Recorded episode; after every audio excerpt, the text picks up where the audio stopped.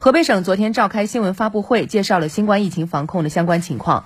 根据通报，一月十号零到十点，河北新增四十例本地确诊病例，全部都在石家庄市。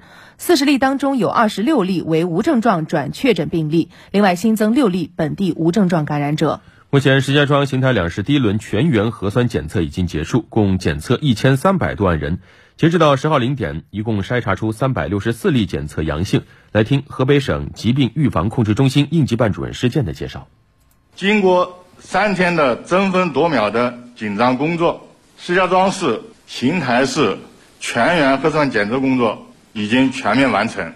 对发现的阳性人员，立即安全转运至定点医院诊治，并且通过大数据追踪，面对面流调。全面查找密接和次密接人员，严格落实集中隔离措施。定州市和新集市进行了全员核酸检测，截至今天中午，定州市累计检测一百零二点四九九万人份，新集市累计检测五十五点七二三八万人份，结果均为阴性。对全省医务人员。养老福福利机构、寄宿制学校和未放假的学校、监所和戒毒所、精神卫生机构、党政群机关等六类人群，全部进行了核酸检测，结果均为阴性。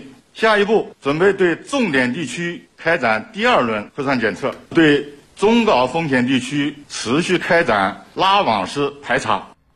另外，从昨天起，河北邢台南宫市已经开始了第二轮的全员核酸采样以及相关的检测工作。据了解，这一次检测的主要呢是为了从南宫三十六万多名常住人口和返乡的大学生群体当中展开。我们从央视记者的现场报道了解一下。南宫市新冠肺炎疫情工作领导小组办公室发布南宫市关于开展第二轮全员核酸采样检测工作的公告。按照疫情防控指挥部统一安排部署，邢台市抽调十八个县市区和市直医院一千六百名核酸采样人员赴南宫市协助开展第二轮全员核酸采样检测工作。采样地点城区按照南宫市十六个片区划分开展采样工作。据了解，在此之前，南宫市完成首次对全市常住人口的全员核酸检测，采样三十六万两千九百五十八人份，检测率百分之百，检测出阳性样本十五例。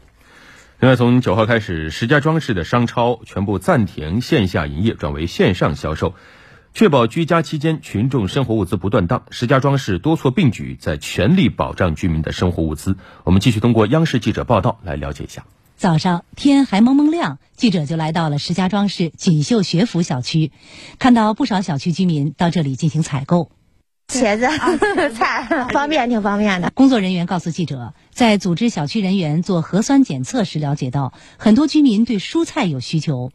为了保障小区闭环管控期间居民的正常生活，他们积极和各大超市进行协商，在保证疫情防控的前提下，将蔬菜直通车开进社区。红萝卜、白菜、茄子，还有鸡蛋，还有咱们的西红柿，就是说日常所需的家中常用的这些蔬菜，都进行了协调。嗯，目前菜品有十余种吧。此外，社区还发起了爱心跑腿服务，通过在业主群接龙的方式统计需求，专人进行采买送到小区。下午五点到七点，由物业人员和志愿者进行免费配送，为小区居民一站式解决生活物资采购问题。群众说买菜不方便，我们就立刻进行一个线上接龙，送菜到家，送菜到门。我们送的时候戴上包装手套。同时，石家庄市桥西区东风街道成立了物资保障组，严格把控供货渠道，严格按照市场价格，定时派专人为居民配送生活必需品。